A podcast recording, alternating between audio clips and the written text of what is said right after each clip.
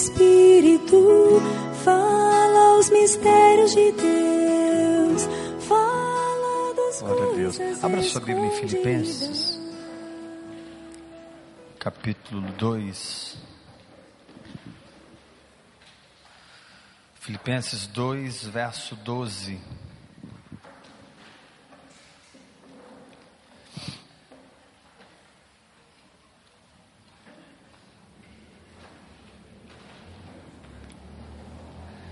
Filipenses 2, verso 12. Quem achou, diga amém. Quem não achou, diga misericórdia. Acha aí, Filipenses, capítulo 2, versículo 12. Assim, pois, amados meus, como sempre obedecestes, não só na minha presença, porém muito mais agora na minha ausência, desenvolvei a vossa salvação. Interessante essa expressão, né? Desenvolvei a vossa salvação. Ou seja, tudo que Jesus fez em mim pode ser desenvolvido. Não é que ele vai acrescentar, mas ele vai fazer crescer. Você pode levantar a mão e dizer: Eu recebo essa palavra? Ele não vai curar você mais do que ele já te curou, mas ele vai te ensinar a mais em cura do que você já aprendeu. Ele não vai te prosperar mais do que te prosperou, mas ele vai te ensinar a andar em mais prosperidade.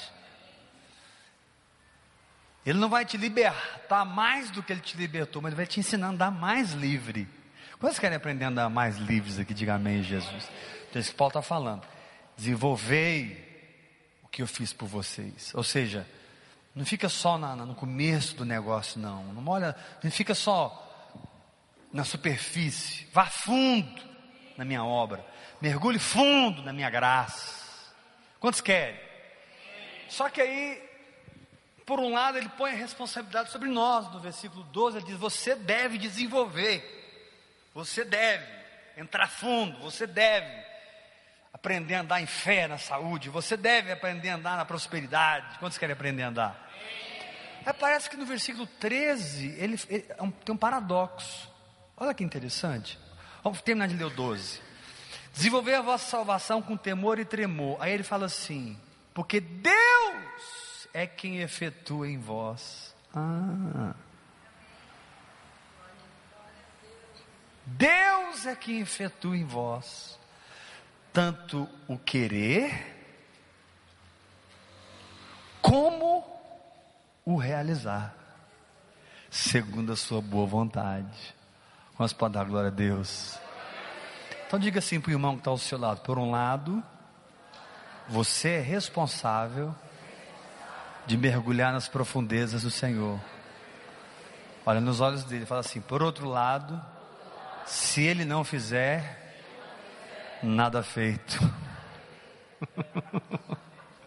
Não é um paradoxo? Ele chega e diz assim: desenvolvei a vossa salvação em você. Opa, então eu vou. Eu preparei. Se eu não fizer, se eu não efetuar. Aqui diz que até o querer, irmãos, é Ele que coloca no nosso coração. Se você hoje quer orar cinco horas em em línguas, é porque Ele está gerando isso no seu coração. Se você hoje quer jejuar mais, é porque Ele está gerando isso no seu coração. Se você hoje quer estar mais, quantos querem estar mais perto dele? Foi Ele que gerou isso no seu coração. E a Bíblia diz que Ele opera em nós o querer, e não só o querer. Aqui é que está o ponto. Ele opera em nós a conquista. É Ele que realiza em nós o negócio. E aí é que muitos cristãos não entendem, porque eles ficam tentando. Quando você tenta se mudar, você cai no esforço próprio. E o esforço próprio é parte da religião. Vou repetir isso. Quando você tenta se mudar, você cai no esforço próprio. E o esforço próprio é o pai da religião. Ou seja, já que a graça de Deus não flui na minha vida, eu vou ser santo por mim mesmo. Coitado. Já que a graça de Deus não flui na minha vida, eu vou prosperar por mim mesmo. Fala para o teu irmão assim, tadinho dele. Já que, então, irmãos, irmãos, tem um mistério aqui. Eu quero chamar a sua atenção. Tem um mistério aqui nesses dois versículos. Porque ele te manda mergulhar e te diz que você não consegue. Ele fala assim: ô, oh, desenvolve tudo que eu te dei. Aí diz assim: mas sou eu que vou te dar o querer e sou eu que vai realizar. É por isso, irmãos, que ele te deu essa oração sobrenatural. É por isso que ele te deu oração em línguas. Porque na verdade, o que, que ele está falando aqui? No capítulo 13, ele diz para você fazer. No capítulo, perdão, no capítulo 12, ele diz para você fazer. No 13, ele diz que ele que faz. Qual que é o segredo? Fala assim forte comigo. Ele quer fazer junto. Em união comigo. Ele quer fazer junto com você. Então, ele te deu uma oração sobrenatural que por um lado, é Ele que está intercedendo, mas por outro, sou eu que estou falando. Olha que coisa. É Deus que opera em vós o querer realizar. Ele me deu uma linguagem que, por um lado, eu preciso abrir a boca e ter coragem de soltar, mas por outro, se Ele não me der a unção, eu não falo.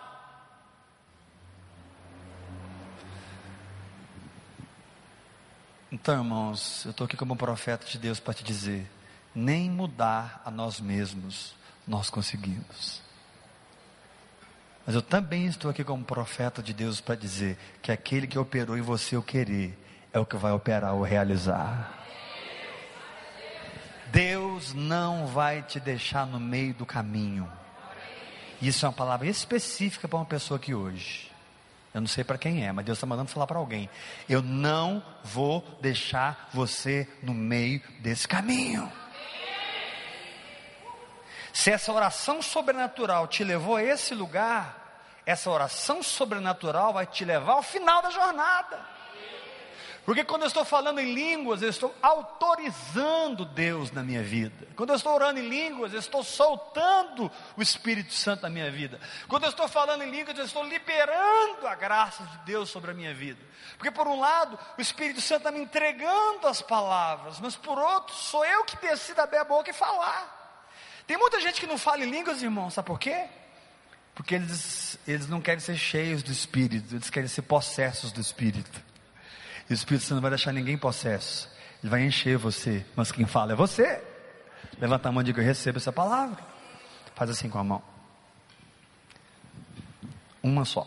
Diga assim: quando é hora em línguas, o Espírito transfere a linguagem para o meu espírito a linguagem sobe para minha boca e eu, pela fé, dou uma rajada em línguas aí.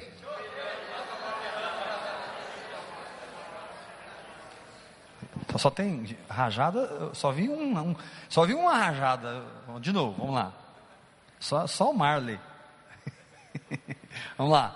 Fala assim: quando eu oro em línguas, o Espírito Santo pega aquelas palavras e derrama no meu espírito, aquilo sobe e eu estou arrajado em línguas aí. Gente, eu declaro que vocês vão ser o povo mais pentecostal dessa cidade, em nome de Jesus Cristo de Nazaré. O povo mais cheio do fogo. Então, é Deus que opera em nós o querer e o realizar. Que é o realizar? Vocês vão, vocês vão pirar agora. Ah, o realizar é o momento em que eu entro na agência de automóveis e, e consegui pegar o carro que o Senhor falou comigo que ia me dar. Não. Em termos de Deus, isso não é o realizar. Em termos de Deus, isso é a consequência do realizar. Ah, o realizar foi quando você foi lá na EBM e pegou a chave do seu novo apartamento, pastor Heber. Não. Quando eu fui lá pegar a chave do apartamento, não foi o realizar. Deus não realiza quando a bênção se manifesta. Deus realiza quando Ele fala com você. Vou repetir isso. Deus não realiza quando a bênção se manifesta. Deus realiza quando Ele fala com você. Então, diga comigo bem forte: a bênção realizada no meu espírito será a bênção realizada na minha saúde, nas minhas finanças, na minha família, no meu ministério. Eu declaro aqui um povo cheio de bênçãos em nome de Jesus. Por isso está escrito: trazei a casa do tesouro. O que é a casa do tesouro? Sou eu. Quando eu estou orando em línguas, eu estou recebendo riquezas do Senhor. Deus está realizando dentro de mim. Deus está realizando.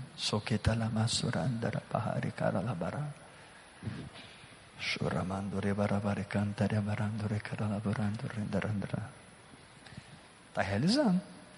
E tudo que ele realiza quando ele fala, tem o potencial de se manifestar na medida em que eu me submeto àquela palavra. O que traz a voz é a oração em línguas. O que traz a manifestação é a obediência. Você pode levantar, mas eu recebo essa palavra? Diga comigo: orar em línguas traz a voz. Obedecer traz a obediência, perdão, traz a manifestação. Então muitas vezes a gente não entende, né? Porque, nossa, eu sei que eu tenho uma, isso dentro de mim, mas qual tem sido o seu comportamento para receber isso que você sabe que tem? Quem tem, sabe que tem, e quem sabe que tem, tem um comportamento receptivo, que foi o que vocês fizeram. Tem como vocês perderem? Vocês agiram em fé e receberam. Fala assim comigo, diga assim: a fé é me dada para receber o que Deus fala comigo. Agora, se você não pegar o cartão e não passar lá o cartão, você não recebe. Quando você pegou o cartão ali hoje, Lucas, e passou o cartão, você nem sabe o que aconteceu na sua vida, cara. Você não tem nem ideia do que aconteceu na tua vida. Naquele momento ali você agiu. Surgiu uma situação, você não, peraí, passa meu cartão. Puf. Alguma coisa rasgou sobre a sua vida. Porque você teve uma ação que recebeu o milagre. Fala comigo, eu preciso de uma ação que recebe o milagre. Mais forte, eu preciso de uma ação que recebe o milagre. Mais forte, eu preciso de uma ação que recebe o milagre. O cara está orando por um carro, mas não tem carteira. Está orando para casar, mas nem começou, não fez enxoval.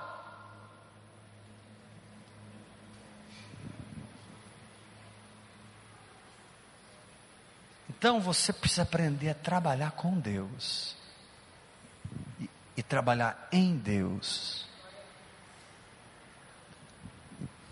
Muitos de nós temos aquela tendência errada de dizer assim: Senhor, senta no trono do meu coração e reina. Quantos gostariam de ver isso acontecer? Hã? Você já sabe, né? Todo mundo aqui já sabe, né? Senhor, senta no trono do meu coração e reina. Diga aleluia. É, alguns aqui não disseram, né? Porque está errado, está errado isso. Deus nunca vai sentar no trono do seu coração e reinar. Deus te diz: Você sente comigo no meu trono e reine comigo. Deus não quer reinar sem você, Ele quer reinar com você. Por isso que você tem o versículo 12 e o versículo 13.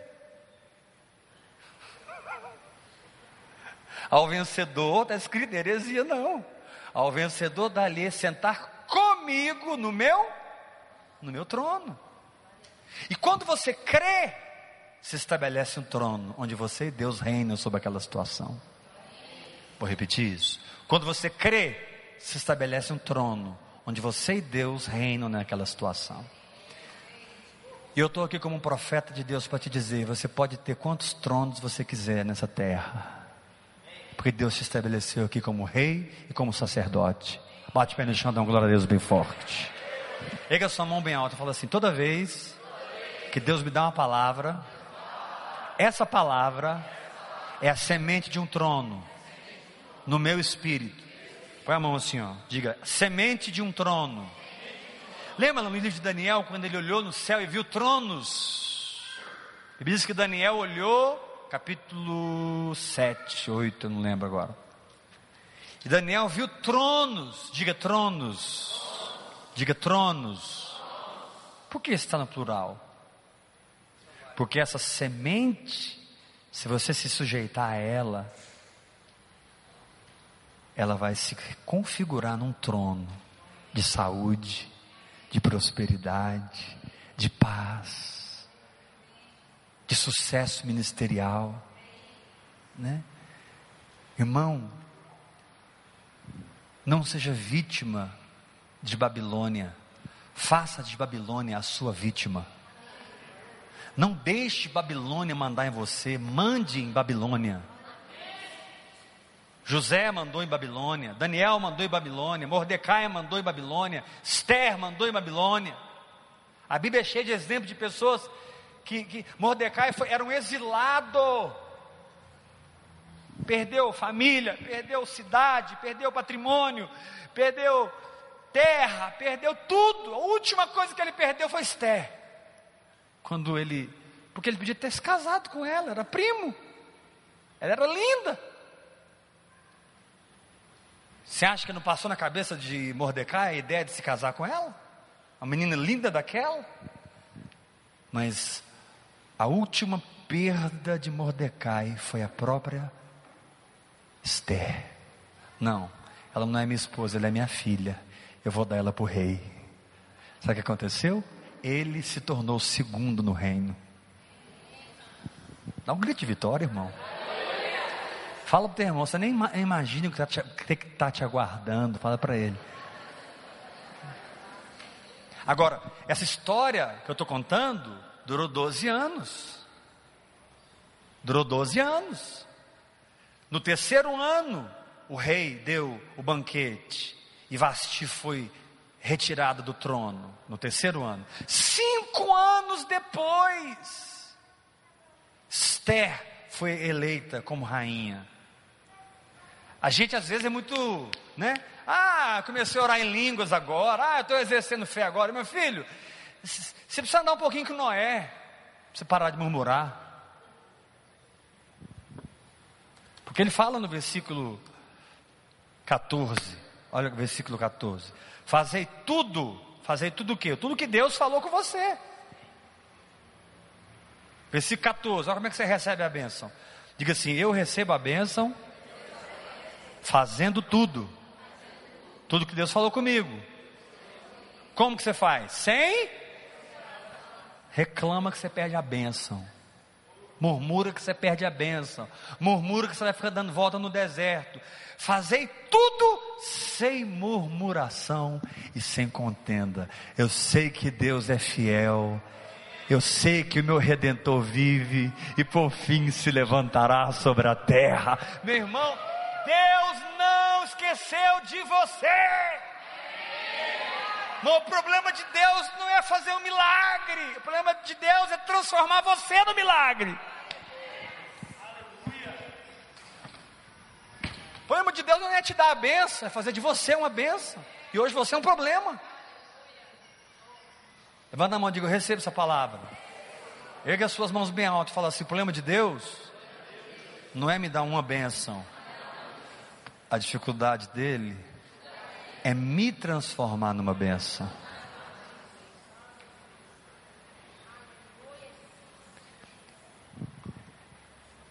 Ele diz para Abraão: Se tu, Abraão, uma benção. Irmãos, é muito diferente, viu? Você ter bênçãos e ser bênção. Porque quem tem bênçãos, amanhã não tem mais. Mas quem é bênção, sempre terá bênçãos. Você pode estar no Brasil, você pode estar na África, você pode estar na Europa, você pode estar no Japão, você pode estar nos Estados Unidos, não importa onde você estiver, o que foi construído dentro de você é o que vai governar a sua vida. Por isso que ele diz: desenvolver a vossa salvação, ou seja, vou mergulhar. Segundo, mas sou eu que faço a obra, junto com você. Terceiro, faça tudo, põe tudo em ação, põe em prática a tua fé. Como? Sem murmuração.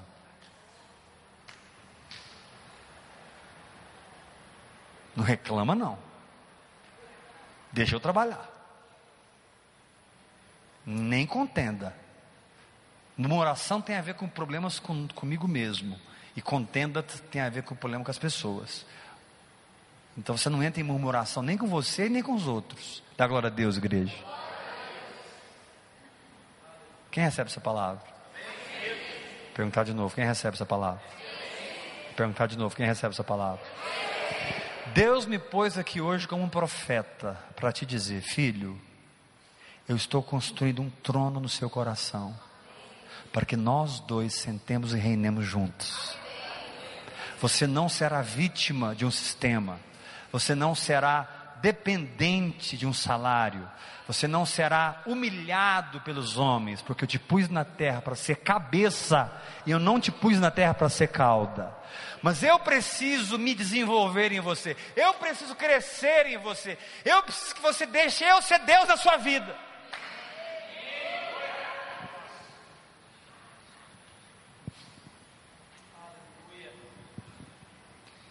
E ao invés da gente ser esperto, irmãos, a gente fica sendo reprovado. E murmura da esposa, e murmura do marido, e murmura do filho, e murmura do patrão, e murmura do governo, e murmura do, e murmura da, e murmura, e te contende. E aí os murmuradores morrem no deserto.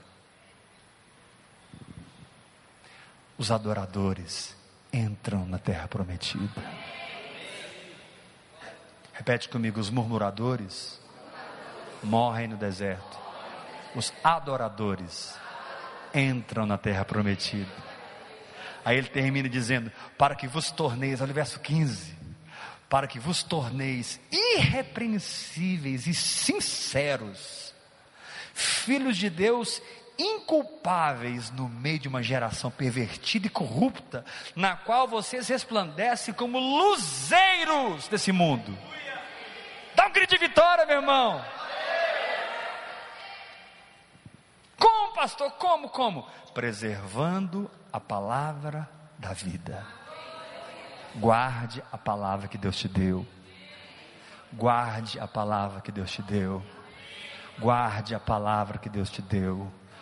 Guarde a palavra que Deus te deu. Guarde a palavra que Deus te deu. Guarde a palavra que Deus te deu. Tudo pode passar, mas a palavra não vai passar. Quando você menos esperar, vai sair água da rocha.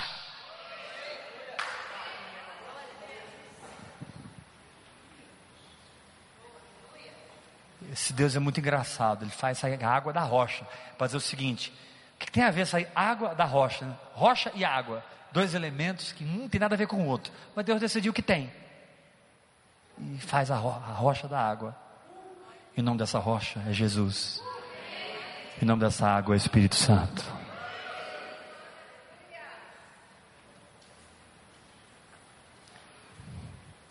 Quantos vão orar em línguas mais um pouquinho aqui?